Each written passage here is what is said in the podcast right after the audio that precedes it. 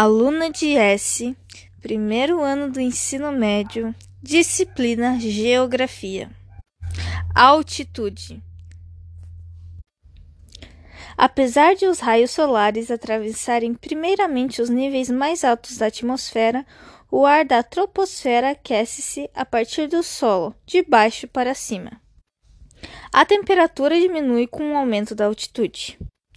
Isso ocorre porque a radiação solar que chega à Terra, concentrada em ondas de comprimento curto, como ultravioleta visível e infravermelho de ondas curtas, passa diretamente pela atmosfera, sendo muito pouco absorvida pelos gases presentes no ar. A maior parte dessa radiação é absorvida, primeiramente pela superfície terrestre, que a reflete na atmosfera na forma de energia térmica ou, ou calorífica como ondas de comprimento longo, radiação infravermelha termal. Parcela significativa dessa radiação também é refletida por nuvens, oceanos e outras superfícies diretamente no espaço. É preciso considerar que, quanto menor a altitude, maior é a concentração de moléculas capazes de reter o calor, diferentemente do que ocorre nas altitudes elevadas, em que o ar é mais rarefeito, com moléculas mais espaçadas, gerando menos atrito e com isso menos calor.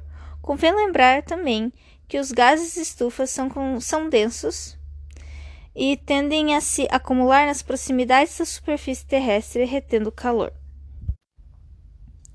A temperatura tende a diminuir 6,5 graus a cada mil metros de altitude. Se a temperatura tende a cair à medida que tanto a latitude quanto a altitude aumentam, pode-se afirmar que a altitude compensa a latitude, ou seja, o aquecimento provocado pelas baixas latitudes em determinados locais relativamente altos pode ser, pode ser compensado pelo resfriamento causado pela altitude. Isso significa que mesmo lugares situados em baixas latitudes podem apresentar baixas temperaturas, desde que estejam localizados em uma altitude elevada. Em relação ao clima brasileiro, o fator altitude faz com que a capital mais fria do país seja Curitiba, e não Porto Alegre, que situa-se em latitude mais alta. Isso ocorre porque Porto Alegre e Florianópolis, também mais meridional que a capital paranaense, localiza-se quase ao nível do mar, ao passo que Curitiba se situa em um planalto, aproximadamente 900 metros de altitude.